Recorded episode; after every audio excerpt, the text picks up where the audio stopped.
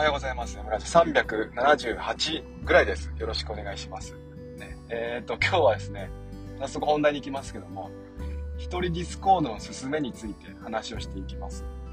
で、えー、まあ10分ぐらい話をしたらまたね、いつものようにお便り、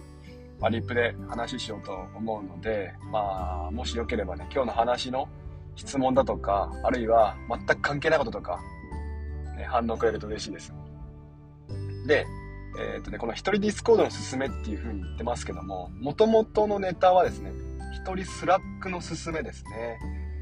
何年前でしょうか ?3 年ぐらい前かな。一人スラックのすすめっていう記事がバズってですね。で、えー、この一人スラックっていうのを、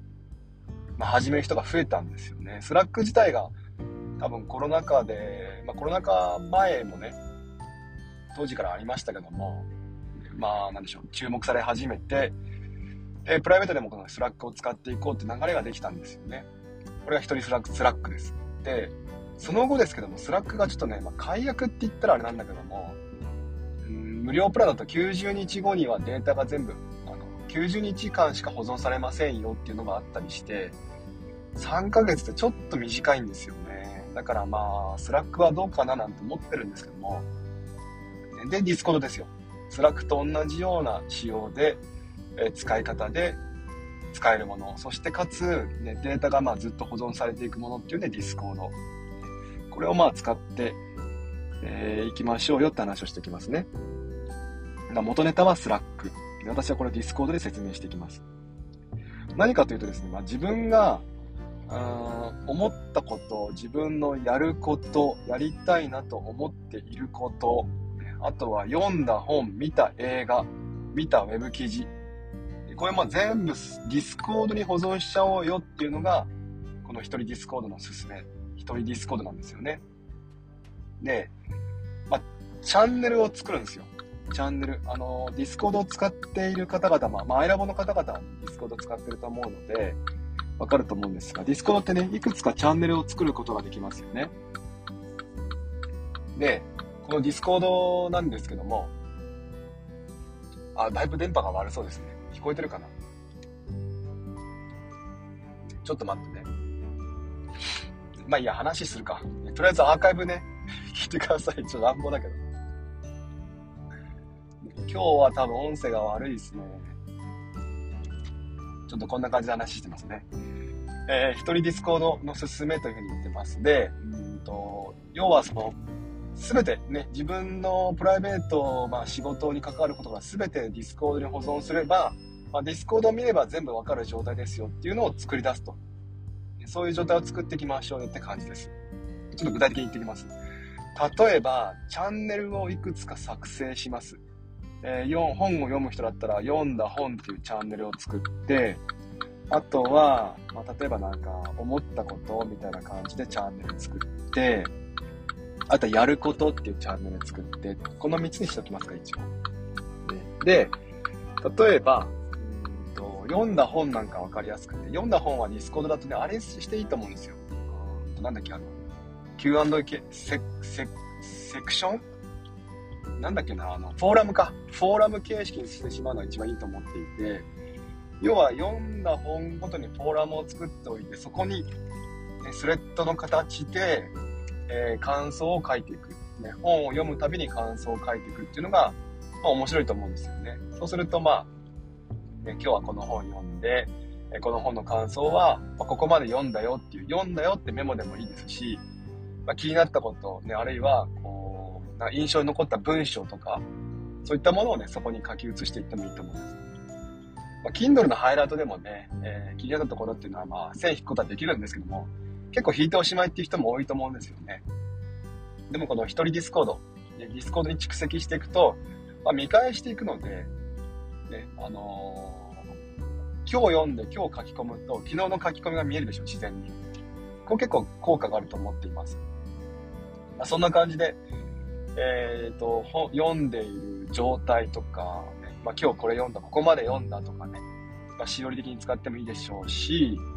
えー、気になったことを、まあ、文章残してもいいよっていうのは、これがフォーラム形式の読んだ本リストですね。同じことは映画でも使えると思います。ね、見た映画、あとは、何でしょうね。まあ、リンクもね、ディスコード貼れますから、映画の場合はですね、うんと、なんでしょう。まあ、映画の公式のホームページのリンク貼ってもいいでしょうし、結構面白いと思います、それは。あとは、まあ、読んだ本でもね、Amazon リンク貼ってもいいでしょうし、ね、そんな感じで、結構自分の好きなようにね、データの蓄積が、情報の蓄積ができると思ってます。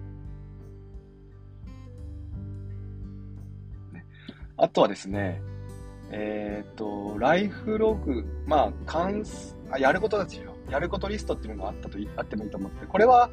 そうですね、フォーラムじゃなくてもいいと思います。ね。まあ自分でこう、やることを思いついたらそこに書き込んでいくっていう。えー、まあ随時それで終わったら消してもいいでしょうし、ね。やることを思いついたらディスコードに書いておいて、で、それをやる日付が決まったら、今度はカレンダーの方に、まあ、全部ディスコードで完結しなくてもいいと思ってて、まあ、情報を入れるのはディスコードに入れて、で、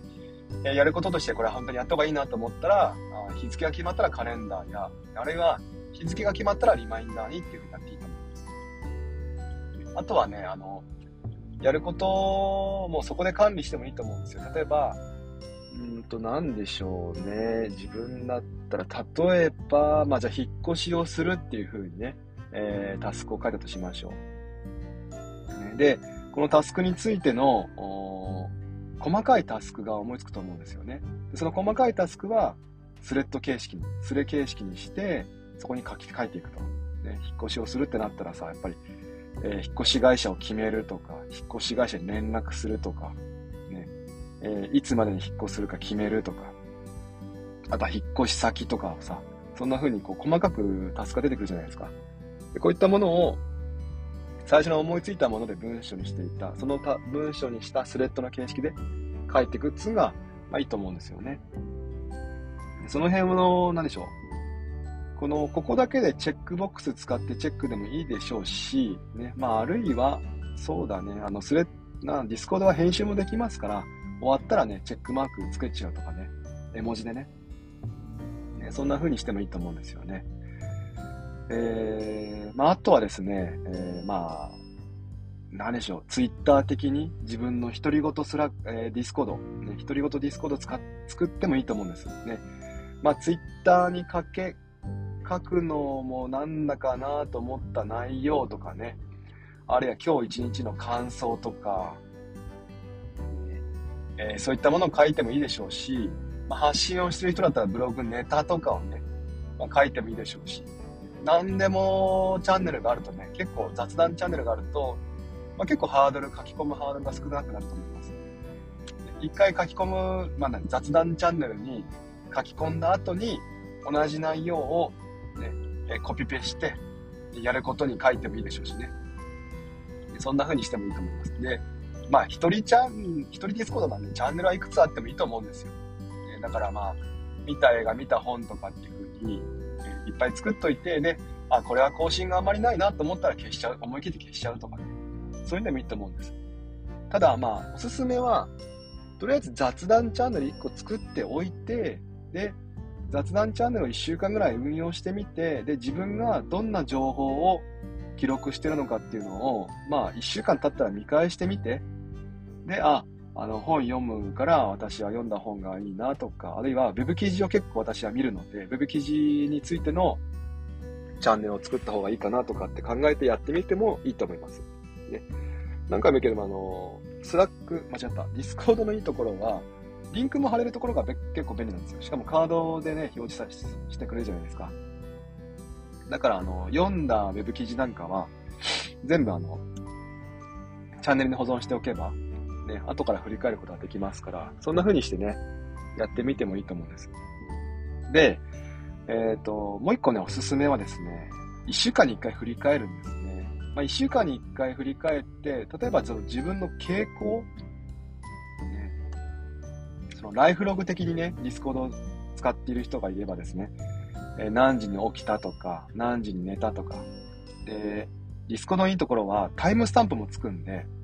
ね、あ何時に寝たっていうふうに、起きたっていうふうに書けば、時間も自動的に、自動的に表示されるじゃないですか。これは結構便利で、今から、なんでしょう。仕事始める、ね、指導案書くとかっていうふうに書いておけば、何時に始めたか伝わるし、とりあえず中断とかって書けばさ、あ、何分間やったんだなっていうふうに、時間の見積もりもできるんですよ。これ結構大きくって、タイムスタンプがこんな風に楽に登録できるってのは結構便利ですよ。そうすると自分のね、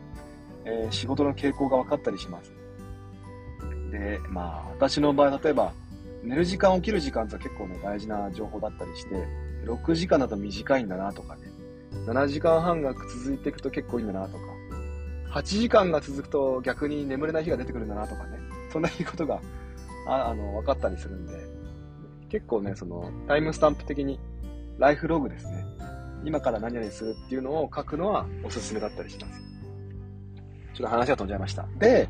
それを振り返るんですね。えー、まあ、書き込むハードルは低いので、どんどん書き込んでもらって、それをですね、1週間に1回ぐらい、まあ、の振り返ってもらう。そうすると、結構ね、週の初めに見た映画のことを忘れちゃったりするんですよ。週の初めに読んだ本の内容を忘れちゃったりするんですよ。だから、まあ、1週間に1回振り返ってもらって、あ、そういえば月曜日こんなことやったんだなと、こん読んだ本でこんな文章があったなとかね。そんな風にね、えー、振り返ることできると思います。で、ディスコードは良くも悪くも流れてしまうので、えー、データを蓄積したければですね、もう一個、ね、例えばその、ディスコードを見て、で、残しておきたい記録を残すものがあってもいいと思うんですよね。例えばそれはま純正のメモでもいいですよし、純正リマインダーでもいいでしょうし、あるいは私だったら多分オブシディアンとかになるんじゃないかな。ね。えー、ここ、なんつうの？えっ、ー、とね、メタ、メタメタノートだっけな？ね、野口幸雄さんか誰かが書いてたやつで、あの、とりあえずバーっとね、手帳に書きますと。いろんなこと。で、1週間に1回振り返って習字レビューをして、でそこで、あの、これはと思ったもの。例えば、あこの仕事の手順だとかね。あるいは、これを買いに行こうとか。ね、こういうの買ったけども、これは失敗だったなとか。ね、来年はこういうの買いたいとかさ。まあ、そういう引き継ぎをしておきたい情報っていうのを別のアプリなり、まあ、場所なりにデータを残しておくっていうのが結構ね、重要あの、いいと思っていて、ね。あのそんな風に、まあ、ディスコードを使ってデータを蓄積していって、で、自分の好きなようにね、えー、検索、まあ、検索っていうか、まあ、閲覧しやすいようにチャンネルを作っておいて、で、1週間に1回ぐらい振り返ってもらって、で、それを、まあ、どっかのタイミングで、ね、引き継ぎをしておきたい情報を移しておくと。それがいいと思います。私は今これを全部オブシディアンっていうツールを使ってやってるんですよね。デイリーノートっていうのを使っ作っていって、1日1枚ね、えー、ページを作って、そこに全部書き込んでおいて、で、そこからですね、こう、なんでしょうね、デイリー手帳をデコるような感じで、ね、これは引き継ぎをしておきたいな、未来の自分に引き継ぎをしておきたいなって情報を書き抜いて、ね、別のページに、カードに書き写したりしています。結構おすすめです、それはね。はい。えー、こんな感じですね。13分喋りました。ね、ちょっとリプライ読んでいきます。アスカさん、私はツイッターに書くのはなんだかなと思うことをアイラボディスコードに書いています。そうなんですよ。そうなんですよ。そう。あの、私もそうです。なんか、ツイッターは良くも悪くも、ちょっとね、書くハードルが上がってしまったので、ね、なんか普段自分が発信してる内容と違う内容とかね、あるいは本当に独り言とか、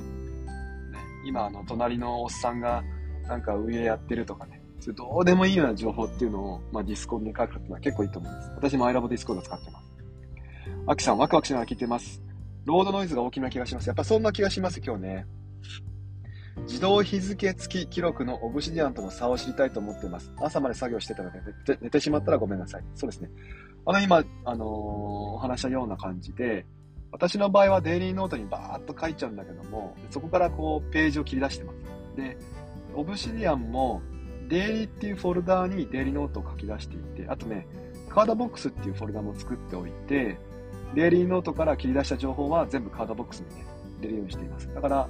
なんでしょうね。うんと、振り返って、だ自分が普段つけるのはデイリーノートだけど、見返したカードボックスですね。こんな感じです。だから、その運用でいくと、例えば、うんと、オブシディアンをその私でいうカードボックス的なものだけに扱っていて、